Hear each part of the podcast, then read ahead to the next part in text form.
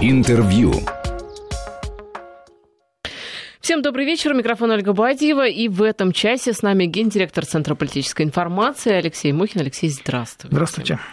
Ну что, а, давайте начнем с... А, я знаю, что вы человек близкий, ну, скажем так, к спорту.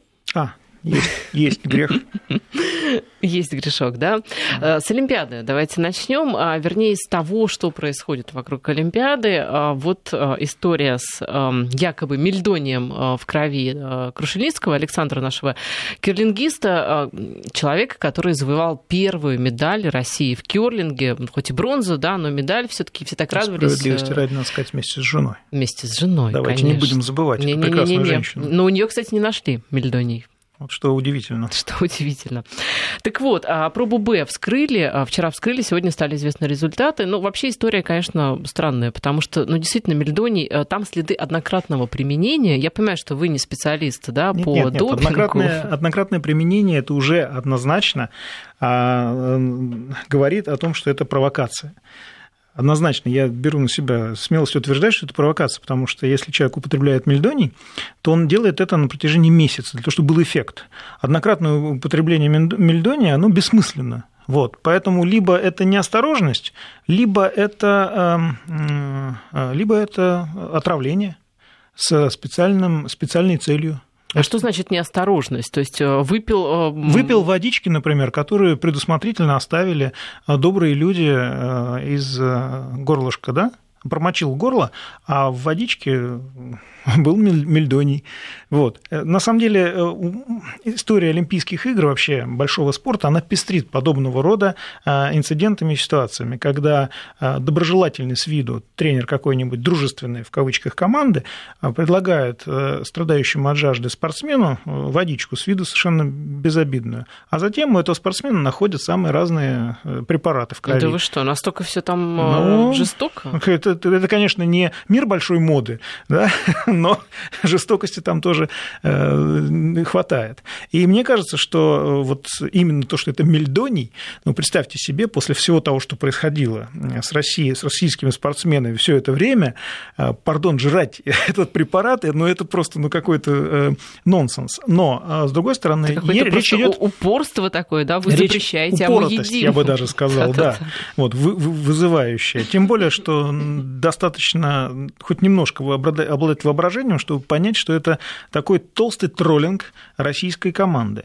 И, в частности, вот этого бедного несчастного спортсмена, который оказался в центре общественного внимания, и сейчас, собственно, праздник, что называется, ложечки нашлись, но а, осадочек, осадочек остался. остался. Да. Так и ложечки я... не нашлись, потому что если все дальше Я будет уверен, идти... что с течением времени, безусловно, разъяснится эта ситуация. Вот. Но неприятность, неприятностей э, и повышенного внимания к российским спортсменам не избежать. Я боюсь, что все именно для этого и э, задумывалось. Ведь главная эм, проблема а, россиян, российских спортсменов на последнем, пожалуй, два года, последних, э, последних два года участия их в различных э, мероприятиях, вот таких международных спортивных, это не, не допуск. Ну, не допустили, не допустили, что называется. Здесь, понятно, здесь другая правовая реальность а то, что им нервы трепят. Им, их постоянно третируют, их постоянно держат на, э, как говорится, измене для того, чтобы... Ну, вообще человек, который готовится к спортивной эм, выступлением в спорте, он проходит определенную, ну, если хотите, медитацию, он выдержит определенную диету, он настраивается и так далее. А если ему трепать нервы, то понятно, что результаты будут плохие. Мне даже кажется, что вот этот допуск э, части российских спортсменов на Олимпиаду, за выключением, что называется, наших фаворитов, он и был сделан исключительно с целью для того, чтобы э, потрепать им хорошенько нервы, организовать провокации вот типа вот этой, которую мы с вами сейчас обсуждаем, и сознательно ухудшить э, спортивные результаты, чтобы показать, смотрите, ребята, без а, так называемого допинга, а, где они находятся в, э, в списке э, командных зачетов там и так далее. Но мне кажется, что подобного рода поведение, конечно, оно не спортивное. Конечно, необходимо разбираться здесь досконально и с каждым. И здесь государство должно проявить твердость и политическую волю, потому что защита наших спортсменов – это, собственно, это война это военные действия, которые нам объявили. Здесь нужно действовать по законам военного времени. Необходимо требовать, судиться, каждый раз ни одной не пропустить. Необходимо дисквалифицировать, дисквалифицировать этих людей, которые стоят за подобного рода провокациями и инсинуациями в адрес российских спортсменов.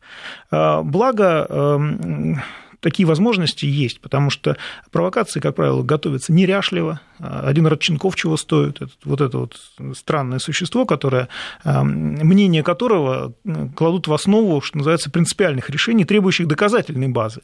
А в качестве доказательной базы нам предлагают мнение странного человека со справкой медицинской. Вот. В этой связи я думаю, что, конечно, наши спортивные чиновники, хотелось бы, чтобы они поменьше ездили, а, презентовали а, себя, а, любимых на разных мероприятиях, а побольше занимаюсь юридической стороной дела, юридической защитой наших спортсменов, то есть своими прямыми обязанностями.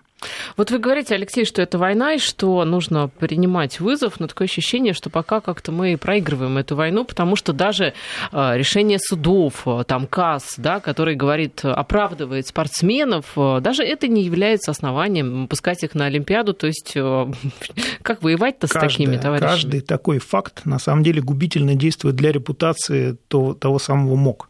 Совершенно очевидно, что раз за разом решение за решением, а, он просто дискредитирует себя. И встанет вопрос о замене личного состава либо реформе самой организации, что крайне важно и необходимо сделать для того, чтобы в этом МОК присутствовали, к примеру, китайские представители, российские представители, потому что сейчас там этого представительства просто нет. А мы, почему? Мы, потому что мы в свое время, а, делая приятно Западу, отказались от этого. С разрушением Советского Союза у нас появился какой-то комплекс непонятной политической неполноценности, который, правда, нам очень хорошо навязывали все это время.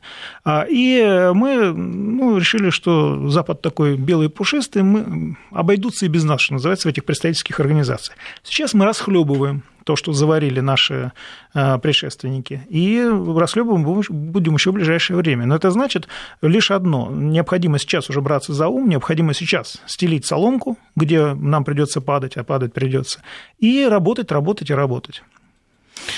А, да, ну вот что касается МОК, кстати, ведь э, самому МОК не выгоден, не выгоден весь этот скандал вокруг э, кирлингистов российских. Почему? Потому что а, МОК ведь показывал, что он просто так тщательно подходит э, к отбору тех, кто едет на Олимпиаду, что вот едут просто наичистейшие, да, список такой-то, список секой, а комиссия эта, комиссия та, то есть 20, я не знаю, 20 комиссий и должны поехать, ну, наикристальнейшие, да, и МОК за это ручается, потому потому что он создал столько комиссий, столько смотрящих. Так а спортсмен-то вот... и был чистым все это время. Однократное применение, оно, я еще раз повторю, это явное, ну, косвенное, правда, но явное свидетельство того, что это был, что называется, проброс. Вот, это злой умысел. А, благо у наших спортсменов, благодаря э, славно развивающейся во всем мире уже э, психическому отклонению русофобии, э, недоброжелателей полно.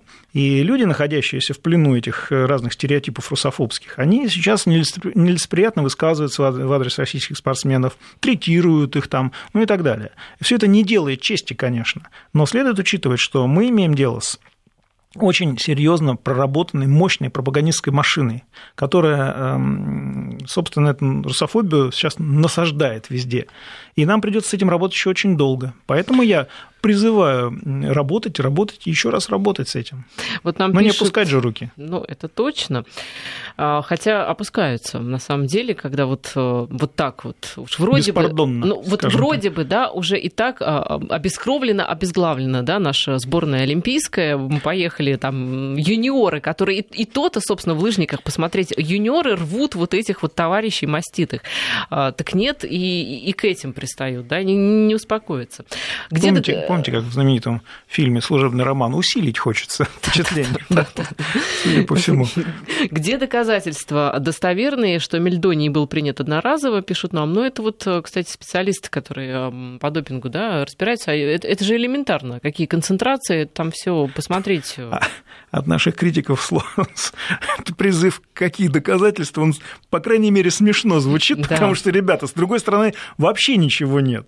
Мне очень понравилось там на Мюнхенской конференции конференции, где, собственно, главный тезис был, что там вполне себе представительный, представительный чиновник из Соединенных Штатов Америки бросил обвинение, значит, вернее, бросил фразу в адрес России, что вот теперь настолько железные доказательства существуют российского вмешательства в американские выборы, что не отвертится, что называется. Кроме самого факта обвинения, никаких фактов о вмешательстве не представлено. В спорте то же самое. Кроме самих фактов, вот, кроме того факта, вот того, что все говорят о да. том, что э, там государственный допинг и так Кроме далее. разговоров. Я, я напомню да. на всякий случай, слово, словосочетание «государственный допинг» придумал Родченков. Или ему кто-то вложил это в э, уста. И теперь это становится такой магической фразой, которую все повторяют, но совершенно не задумываются о том, что необходимо доказать это. Презумпцию невиновности на что отменили? На что э, право отменили международное? Это удивительно. Понимаете, это, это, Удивительное это время история, на самом деле, против нас работает. Смотрите, с тем же Мельдонием и Крушельницкого. А, ведь теперь нам надо доказать обратное. В крови Мельдоний есть. Вот, это факт, да, вот анализы. А нам надо доказать, что его либо подсыпали, либо каким-то образом он попал. А это доказать практически невозможно. Вот мы запросили видео с камер там в Японии, да, и в Корее, но, согласитесь, вряд ли кто-то под камерами этот Мельдоний там подсыпал. Ну, почему нет? Это раз. Второе, все таки однократное применение, оно, я еще раз говорю, оно свидетельствует о том, что это был инцидент. Это был инцидент. Это... Ну, да? вряд, вряд ли просто кто-то а, будет принимать эти доводы, что, ну, логически давайте рассуждать, что однократно спортсмен принимать не будет. Опять цитату, ведь? да. Отключим газ. Не будут брать, отключим газ. Да. Чиновники от спорта в России ничего не делают, спортсмены подали в суд и выиграли, а чиновники от да Олимпийского нет, комитета, в общем На самом деле делают. Не мы, мы в Совете Федерации в рамках работы комиссии по противодействию иностранному вмешательству во внутренние дела России а, слушали, эм, заслушивали, вернее, спортивных чиновников, у них есть оправдание, безусловно. И их на самом деле можно пожалеть. Во-первых, министр спорта вновь назначенный, он, его как бросили, что называется, как кур во щип он попал вот, в этой ситуации. Понятно, что э, спортивные чиновники говорят, у нас есть даже иностранная компания, которая защищает юридически, защищает интересы наших спортсменов, но она одна. А Швейцарская, а да, вот это самое? Совершенно верно. Она одна, а необходимо несколько, потому что одна явно не справляется. Вот я к чему веду? Я к тому, что нужно, необходимо сейчас перераспределить финансовые потоки. С презентационной части, которая бессмысленна совершенно, да, там громадное количество людей, которые ездят, сопровождают спортсменов и так далее, надо основные средства бросить на юридическое сопровождение российского спорта.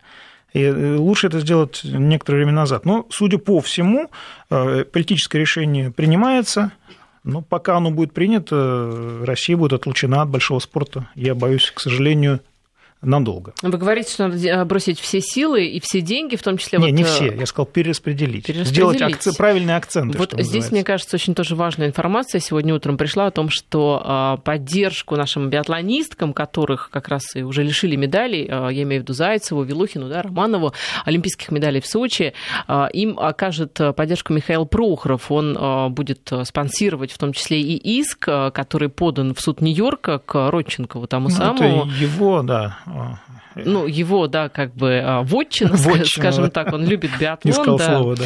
Это известная, а, известная вещь, а, но все равно... Это, это его ответственность. Это, что это, он не это... создал эту систему, когда курировал эту отрасль. Когда курировал, сейчас я так понимаю, да, он не имеет нет, никакого нет. отношения, но тем не менее он не остается в стороне, это приятно. Не, ну приятно, да. Но... Ну, вот пишут, что все равно отберут медали, поэтому что смысла бороться? Нет, бороться Еще надо. раз говорю, да, Помните про двух лягушек, которые одна утонула в молоке, а другая, взбив э, сливки и превратив их в масло, выпрыгнула. Поэтому биться, бороться и работать надо. Это точно. Ну что, давайте а, к другой истории, а, тоже довольно-таки громкой. А, в ней поставлена точка, но такая относительная. Я о чем? О том, что Петр Порошенко...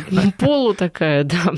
О том, что Петр Порошенко подписал таки закон о реинтеграции Донбасса. В общем, ну, вначале был, был такой маленький шанс, маленькая надежда, что, может быть, Порошенко как-то заблокирует все таки этот Ну, здрасте, закон. он-то его и продавливал, и проводил. Ну, было все таки вот такое, что он еще не подписан президентом а вдруг, вдруг очнется, вдруг одумается, да, вдруг Знаете, там... В соцсетях есть такое выражение «дядя Петя, ты дурак». Вот на самом деле создается впечатление, что э, дядя Петя, в нашем случае, он ведет себя очень странно, потому что он этим подписанием де-факто плюнул в лицо Франции и Германии, э, которые гарантировали то, что Украина будет исполнять Минск-2. Теперь что называется, об этом даже речи не идет, судя по тому, что украинская сторона подстелила себе той самой правовой соломки и теперь может вполне себе, соблюдая собственные законы, здесь э, игнорировать Минск-2 просто. В данном случае мы имеем дело с тем, что Порошенко, видимо, считает э, свое, свои отношения с Западной Европой, я имею в виду прежде всего Германией, Францией, настолько политически ничтожными, что может себе позволить такое сделать. Хотя, если честно, его можно даже понять, потому что Ангела Меркель, а, возможно, искренне, я не просто не поручусь, ни свечку не держал, а действительно пыталась подвигнуть Петра Порошенко к исполнению этих самых э, Минских соглашений. Она несколько раз его вызывала в Берлин, где чуть не публично э, чистил ему карму, так скажем. Вот. Э, но где на нем залезли, там с него и слезли, потому что мы все знаем ситуацию на Донбассе, она аховая. А, из хороших новостей то, что э, подобного рода документы, они на самом деле, находясь в полном противоречии с Минскими соглашениями, на самом деле дают какие-то, ну, все-таки основания для активизации военных действий там. А здесь уж, что называется, куда выведет кривая гражданской войны, которая идет на Украине, почему-то называется антитеррористической э, операцией. Мне кажется, что с принятием документа принципиально а, ситуация в ВСУ, в военных э, сил, вооруженных силах Украины, не улучшится. А это означает, что Вполне вероятно, появившиеся правовые основания для эскалации вооруженного конфликта будут иметь обратный эффект, который очень неприятно удивит Киев. То есть обратный эффект? Ну, если ребята, что называется, э, начнут эскалацию вооруженного конфликта, то военная фортуна может повернуться к ним другим интересным местом. И э, границы э, так называемого ЛДНР расширятся до административных границ Луганской и Донецкой областей. Я достаточно прозрачно намекнул. Ну, прозрачно, достаточно, вот. да. Так что, может быть, это даже для разрешения ситуации, в какой-то смысле, это даже положительно имеет подписания, я имею в виду документа злосчастного. Вот. С другой стороны, Порошенко явно сейчас идет в банк потому что в следующем году у него предстоят выборы, Почему я так уверенно говорю? Потому что его команда сейчас э, довольно серьезно работает над тем, чтобы, а, устранить политических конкурентов, прежде всего Илью Тимошенко, а, во-вторых... Э, Одного-то уже выслали, да, в Варшаву? Кого? Ну, Саакашвили. Саакашвили не имеет права баллотироваться. В этом его прелесть Какая просто. Какая печаль. Как, как политика на Украине. Печаль. Он может быть, да, триггером, он может быть там лакмусовой бумажкой, галстукожуем, кем угодно, но вот президентом Украины он быть не может. Вот. Ну, вот на самом деле никто бы не удивился, если бы он им стал. Серьезно. Я в первую да. очередь. Если Украина страна чудес, где возможно да. все, такое зазеркалье, да. без Алисы. Да. Э, вот, мне кажется, на самом деле. Вместо Алисы Юля своя. Вы прямо шутку у меня крадете. Так вот, возвращаясь к нашим э, баранам, э, мне кажется, что Порошенко пытается сейчас выглядеть мужественно в глазах потенциального избирателя, и поэтому я уже высказывал свою идею относительно того, что он сознательно, возможно, играет с Саакашвили, запуская его на территорию Украины через границу. Помните, да, это страшный, странный прорыв, что называется, на территорию Украины со стороны Саакашвили. Потому Я что... не сам, меня на руках внесли. Совершенно верно. Потому что вот карикатурность этого персонажа, и э, э, те, с кем он общается, эта карикатурность, она заразна, она передается. Например, та же Юлия Тимошенко, вот она в какой-то момент произошло некоторое такое э, легкое сближение Саакашвили и Тимошенко политическое, но потом Юля поняла, что это просто заразно, это лучше этого избегать, и она дистанцировалась от Саакашвили. Так вот, Саакашвили как разносчик вот этого клоунады, вируса клоунады в украинской политике, он, он ценен Порошенко. Мне вообще казалось, что это спецпроект Порошенко в какой-то момент, потому что все, чего касается Саакашвили, превращается просто в политическое, а, ну, скажем так, э, специфическую пух, субстанцию. Пух, да. Вот, то есть, эм, если царь Медас превращал это в золото, то Саакашвили, Саакашвили превращает это просто в противоположность золота. Вот. И э, мне показалось, что э, для Петра Порошенко сам Саакашвили присутствие на Украине очень полезно. И другим я не могу объяснить вот это присутствие Саакашвили в э, политическом поле Украины. Вот. Подписание же документа а, со стороны Порошенко эм, делает ситуацию более прозрачной и более насыщенной с точки зрения, что в любой момент может произойти вооруженный конфликт в этой связи. Вот. А, э, не будем забывать, что Петр Порошенко и его команда сделали громадное состояние на этом вооруженном конфликте, который они называли то террористической операцией, то теперь де-факто обвинили Россию в агрессии в свой адрес. То есть теперь это, а, эту бумагу можно отнести в суд что я не замедлил бы на месте российского руководства сделать, потому что это юридический документ, который можно э, не то что обжаловать, его можно просто предъявить в суде в качестве э, попытки оклеветать Россию. В Потому какой суд вопрос теперь вы Порошенко предлагаете придет, обращаться? Придется доказывать, да, к сожалению, Гаагский трибунал отменили, да, да. да. Вот. но на его месте там создаются уже определенные судебные институты. Так вот, э, вот теперь Порошенко придется доказывать доказывать. Не с помощью там каких-то странных паспортов, которые он размахивал, не с помощью фрагментов автобуса, который он там размахивал. Он очень любит еще наглядную агитацию, он очень любит, да. Придется доказывать, что Россия действительно агрессор. Причем делать это в суде, а не на политической трибуне. Ну да, вопрос, что нет, наверное, таких судов, куда могли бы мы пойти э, за... Ну, есть Божий суд. Ну, это, знаете ли, наверное, не скоро. А, ну, что касается этого законопроекта, да, Поди здесь, знай, здесь, здесь посмотрим, чем это все обернется. На самом деле, может быть, это и ничем не обернется, может быть, это просто, ну, что называется, пошумели, да, вот такой громкий ход, но, по сути, декларативный такой шаг, который ни к чему дальнейшему не приведет, никак не изменит расстановку сил на Донбассе, я имею в виду. Я бы связал подписание этого документа с э, той военной поддержкой, которую оказывают Украине Соединенные Штаты Америки. И эта военная поддержка все усиливается. Присутствие на территории Украины э, инструкторов НАТО самых разных стран тому э, тревожный симптом. А мне кажется, совмещение всех этих факторов, оно создает на территории Украины действительно опасную ситуацию, опасную для Европы, мы помним а, все, чем заканчивались э, а, вооруженные конфликты, которые зарождались вот таким вот э, неординарным способом. Это искусственный конфликт, он явно искусственный.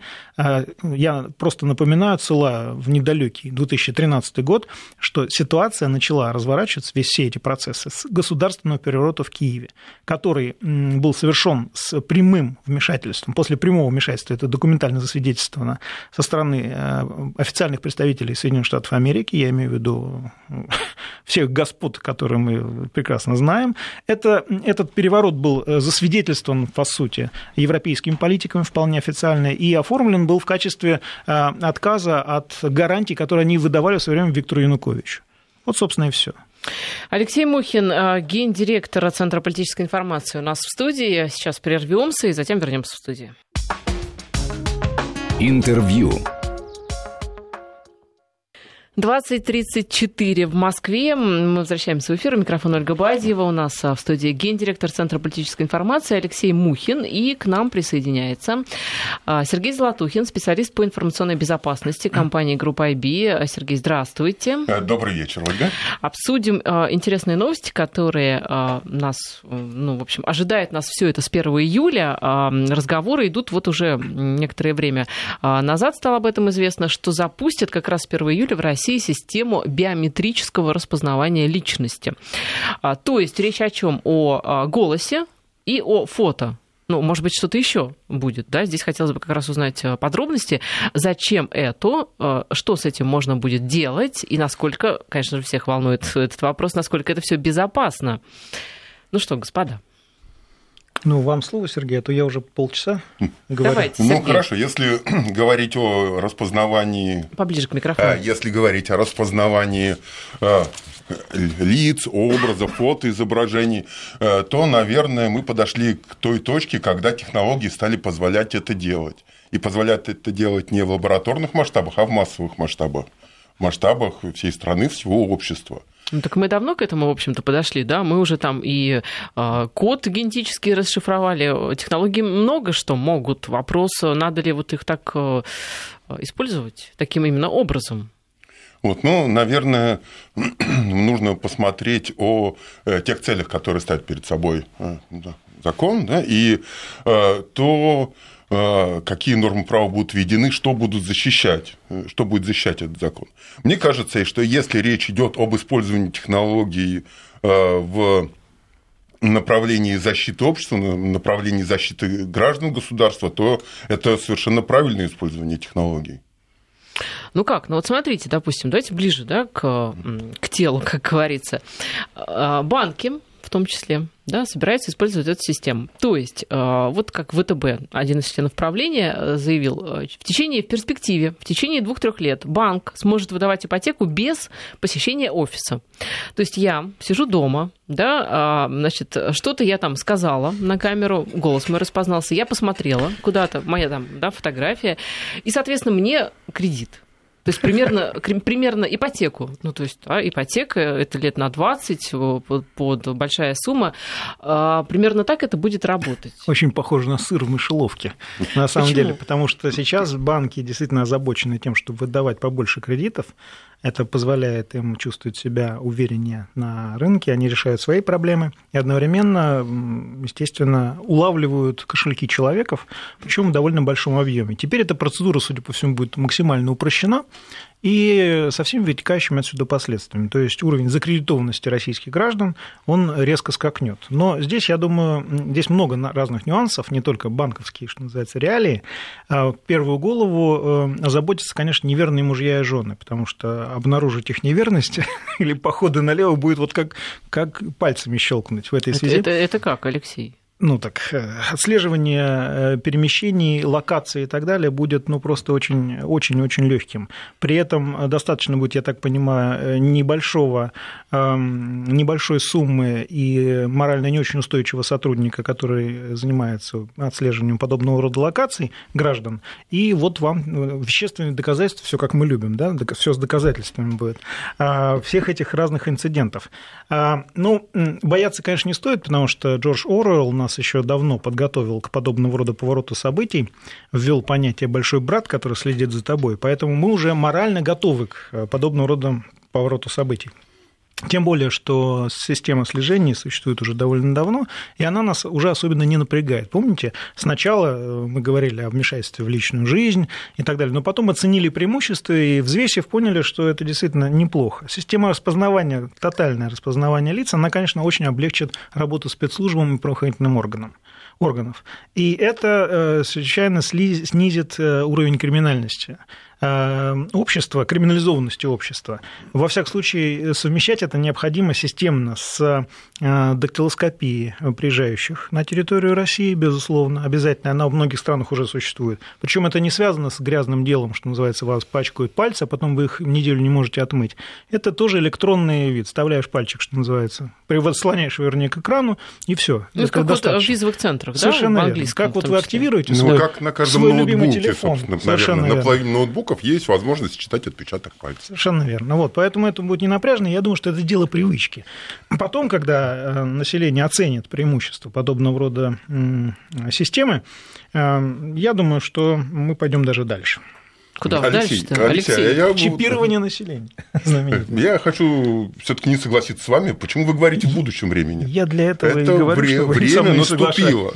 Мы входим в метро, нас встречает камера. Мы едем в вагоне, нас провожает я камера. Мы идем по переходу. Да. Я да? об этом упомянул уже. Это да. все... А, больше того, департамент информационных технологий Москвы он провел пилотный проект, там полторы тысячи камер было установлено в подъездах, на улицах для того, чтобы мониторить ситуацию. И несколько случаев поимки людей, которые разыскивались, было зафиксировано, то есть э, пилотный проект такой признан успешным. Я, в свою очередь, Мы что- вот тут, что Алексей, касается, да, да. Я- я сомневались, щас а, найдут ли человека, который подсыпал мель- мельдоний, да, если Так. таковой был, то получается, что вообще это плевое дело, Ну, да? да. И В Особенно этом Япония, случае- в этом если речь о случае Японии, да, там же... вообще повернуты на подобный род технологиях. Но во в свое оправдание я скажу вам, Сергей, что не все камеры, которые установлены, работают. Более того, не все, они, некоторые работают просто в real time, что называется, но они не пишут. Это, к сожалению, последствия не очень э, качественных и э, ну, откатных, что называется, технологий, которые применены, к сожалению, нечистоплотными подрядчиками, которые, собственно, оснащали наши улицы камерами. И сейчас, казалось бы, вот на камеру, вот она висит, но она может ничего не писать и даже вас не видеть. И это, к сожалению, большая проблема. И это дело не только в подрядчиков нечистоплотных, дело в технологиях, которые за последние не... буквально несколько лет выросли. Э, Сейчас висит очень много аналоговых камер, в которых не, не очень удобно брать сигнал и распознавать его. Естественно, нужны определенные э, камеры, при- которые пишут в цифровом формате, в определенном формате, который удобно распознать, сохранить. Ведь э, задача-то не только э, записать и, распознать регулярно быстро. сбрасывают информацию в общую базу данных, Big Data так называемая. Привет, Ирине Яровой. Сергей, все-таки, знаете, хотелось бы понять, насколько технически это м, вообще удачное и э, э, удачное решение. Ну, смотрите, вот лица, да, хотя, конечно, они у всех разные, но, допустим, там э, лица китайцев для нас э, абсолютно, мне Но кажется... для камеры все равно, они распознают по другим параметрам. Насколько это а, точный механизм? Чтобы вот так вот, а, вот, допустим, паспорт, ну там цифры, все понятно, да, здесь никакой ошибки быть не может. А, а здесь, насколько это механизм такой безошибочный? Ну, вы знаете, вот уже упоминали э, понятие big data, еще, наверное, нужно произнести слова машинное обучение и сказать, что распознает лицо не человек, а машина. Она распознает не фотографию, которую мы видим, дорисовывая образ, она распознает э, совокупность линий, штрихов, черточек, каких-то геометрических фигур, э, расстояний между ними. И, естественно, это делает по неким моделям применяя модель, оценивая, насколько она подходит, и всегда э, распознавание э, лица э, имеет какую-то вероятность. 98%, 72%, да, в зависимости от качества изображения. Кстати, то же самое происходит и при расшифровке генома, никогда 100% нет. Ну, то есть... То а, есть это нормально, да, это технология, которая использует машинное обучение и позволяет э, с достаточной долей, измеренной долей достоверности предположить, что лицо соответствует вот, э, там, ну, если вы говорите 98%, то есть двое человек из 100 получат кредит э, не за себя, правильно? Нет, нет, все зависит от освещения и того угла, который вы э, поместите лицо по отношению к камере. Если оно правильное, все будет нормально. Вы знаете, тут вот э, я, как говорится, не буду углубляться в технические дебри, но среди специалистов в этой области э, дискутируются три понятия – идентификация, аутентификация и авторизация. Очень много копий сломано, что же это такое и как это работает относительно вот тех двух человек да, из 98. Э, Если вы приходите и показываете паспорт, э, вы всего лишь навсего сообщаете, ну, вот человек, который смотрит, говорит, что вы предъявили паспорт Ольге. Да? Но никто не может подтвердить, что вы действительно Ольга. Нужны какие-то дополнительные факторы. И вот банк точно так же будет действовать. И причем здесь речь может идти не о личном присутствии, а о вашем поведении на компьютере, э, например, да, э, о ваших каких-то поведенческих привычках, да, то, о чем, то, э, что можно собрать в данные, обработать и построить вашу модель. Кредитные истории, а, оплате и динамики оплаты вас, э, вами в супермаркете продуктов и так далее. Все эти совокупность данных, она обрабатывается, ну, не мгновенно, но практически мгновенно, и выдается рекомендация. А принимать решение все-таки, скорее всего, будет человек на основании этих данных. А, Чип уже есть. Вот, Алексей, да, вы прогнозировали будущее, говорили, что дальше это чипирование. Чип уже есть, это мобильный, ну, по сути, да, да, это же как вот... Все э, так, все так. Ну, Вот, вот эта вот штучка, да, пока еще которая... не вживлен, да. Но у некоторых, мне кажется, он вживлен. Действительно. Которые носят его постоянно в кармане, спят с ним под подушкой. Э, Это действительно э, люди практически с чипом. Ну, все-таки, вот э, по поводу безопасности, да, и вот Алексей э, говорил о том, что так проще будет распознавать преступников. Это действительно может каким-то образом, я пытаюсь понять, снизить там криминогенную ситуацию, повысить безопасность. Ведь, с другой стороны, любая вот техническая новинка, она таит в себе и ну, вот хакеры, да, они же все совершенствуются и совершенствуются. Чем больше защит, тем, соответственно, умнее хакер. У нас сейчас погода, а после давайте вернемся в студию и попробуем это обсудить. Интервью. Возвращаемся в эфир. Я напоминаю, что в студии Сергей Златухин, специалист по информационной безопасности группы IB, и гендиректор Центра политической информации Алексей Мухин. Мы говорим о, о, о жизни и о технике, о технологиях, которые, ну, мне кажется, скоро заменят. Разговор с фининспектором о любви. Да, да. заменят жизнь в каких-то ее проявлениях. Ну вот по поводу, значит, распознавания лиц, тотального, да, безопасности. В Китае создают тотальную систему распознавания лиц граждан. Она поможет как раз преступников ловить и собирать данные на всех остальных. Э, что скажете? Ну, хорошо. Есть такая система, строится. Я надеюсь, что неплохо, иначе китайцы бы это не затеяли. Для китайских любителей селфи это будет, думаю, вообще кайфушка какая-то. Но, вы знаете, я думаю, все таки здесь э, хороший пример, э, когда это помогает обществу. Наверное, мы тут очень-очень близко подходим к к господину Оруэллу, подходим к фантастам, которые говорят, если у тебя низкий рейтинг социальный, тебе не поставили там 5 лайков, ты на свадьбу не попадешь, в ресторан в дорогой не попадешь, ну, всякое может быть, но э, в реальности э, мы же, мы же сами живем в этой системе. Э, бюро кредитных историй в 2005 году создано, да, почему? Потому что банки начали собирать данные нерегулируемо, обмениваться ими нерегулируемо. Государство оперативно взяло это под свой контроль. Данные о штрафах, о оплатах, э, там, не знаю, ЖКХ, все это хранится, все собирается, и фактически у каждого из нас есть свой некий такой вот рейтинг в государстве. К нему еще не подключили видеокамеры, к нему еще не подключили а, наши смартфоны. Хотя почему не подключили? Когда мы логинимся там, на сайт госуслуг, мы вводим свой телефонный номер, идентификация может пройти по номеру телефона. Вы знаете, вот, вот э, я, я сижу, слушаю, да, и у меня в связи с этим а, а, Орелла вспоминаем, опять же, у меня вопрос в связи с этим.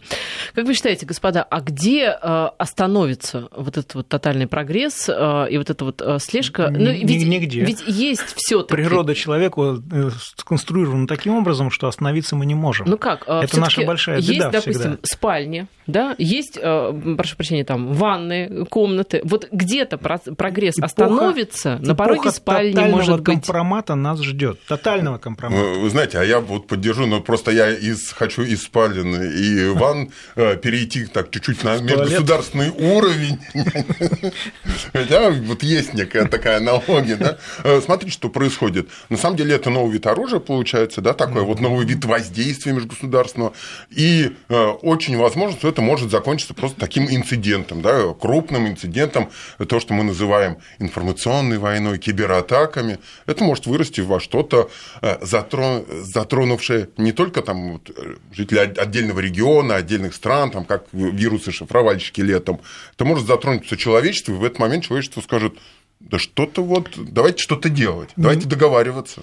Сергей не может, а затронет обязательно, потому что уже затрагивает. А как думаете, как быстро процесс это произойдет? уже запущен. На самом деле процесс уже запущен. И вот э, уже были упомянуты хакеры знаменитые. Я думаю, что непроизвольно дернулись э, наши слушатели, потому что слово хакер, оно довольно хлесткое, и сейчас оно вызывает, причем искусственным образом эта ситуация создана, оно вызывает определенные эмоции.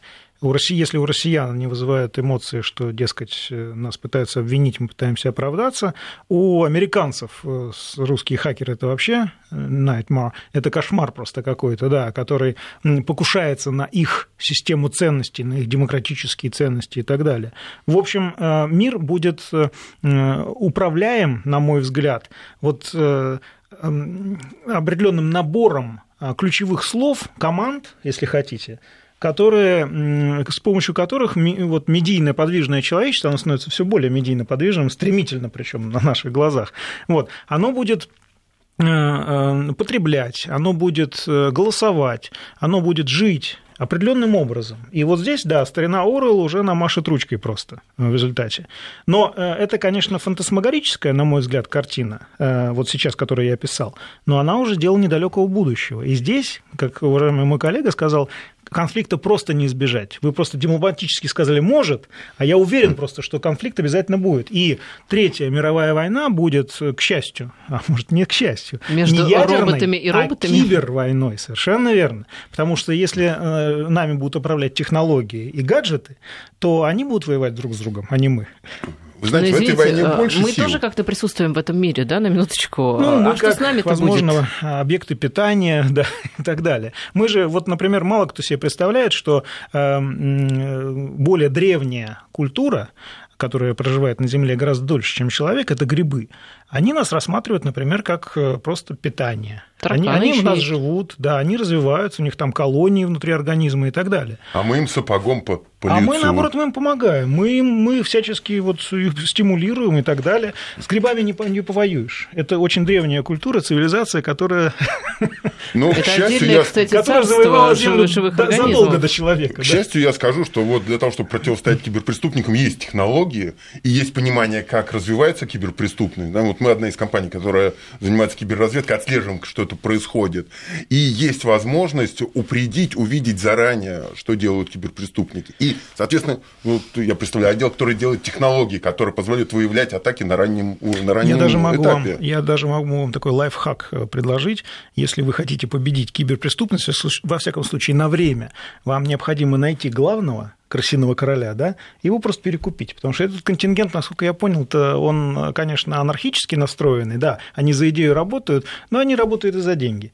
И перекупив главного, что называется, вы можете на время хотя бы остановить э, вот эти э, раз- неконтролируемое развитие других. Э, К сожалению, если все было так просто, наверное, это бы все решили. Я На самом деле, предлагаю это рецепты. а, сообщество независимых между собой групп, которые возникают в разных государствах э, и э, обмениваются между собой. У них четкая иерархия. Э, Одни делают, разрабатывают код, вот российские, да, российские в кавычках хакеры, да, на самом деле русскоязычные, э, умеют хорошо разрабатывать код. Они его продают другим людям, которые строят атаки. Э, Есть отдельные группы, которые обналичивают деньги. А поскольку все это происходит атака хакер в одном государстве, атака банк в другом, выводит деньги в третьем, пойди разберись, наведи порядок, найди. Ну, вашу картину я Во. на самом деле привнесу еще несколько элементов, она очень интересная. А, Эти ребята встречаются несколько раз в году в определенных местах, конечно, это большой секрет, но мне кажется, что продвинутые спецслужбы, они, в принципе, следят за этой ситуацией. Точно так же, как э, любое, в любом государстве, развитом, очень хорошем, во все времена, я как историк могу это сказать, правоохранительные органы и спецслужбы всегда контролируют криминалитет. Всегда. Это в редких случаях, когда у сильного государства криминалитет начинает выходить из-под контроля. Это э, в определенной степени держит э, других граждан в тонусе. Это позволяет запускать либо прекращать какие-то процессы. Э, Это, ну, скажем так, один из маленьких секретиков хорошо развитых государств.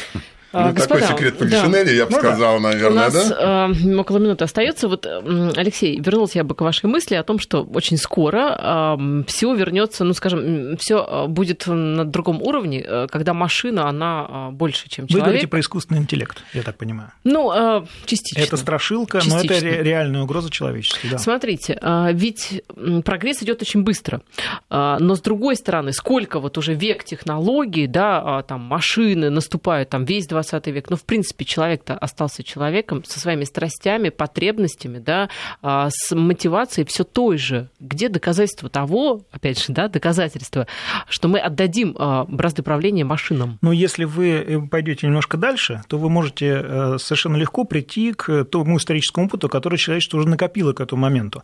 Люди уже поклонялись машинам. Это происходило тысячелетия назад и так далее. Они поклонялись уже машинам.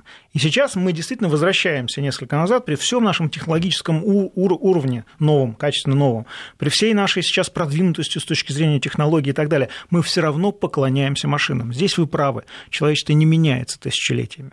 И, но это и хорошие новости, потому что мы можем выявить алгоритмы, по которым мы можем человечество сохранить. Мы говорим, вот идешь сюда, получишь что-то, идешь сюда, получишь что-то. Вот сюда ходи, да, сюда не ходи, а то снег башка попадет.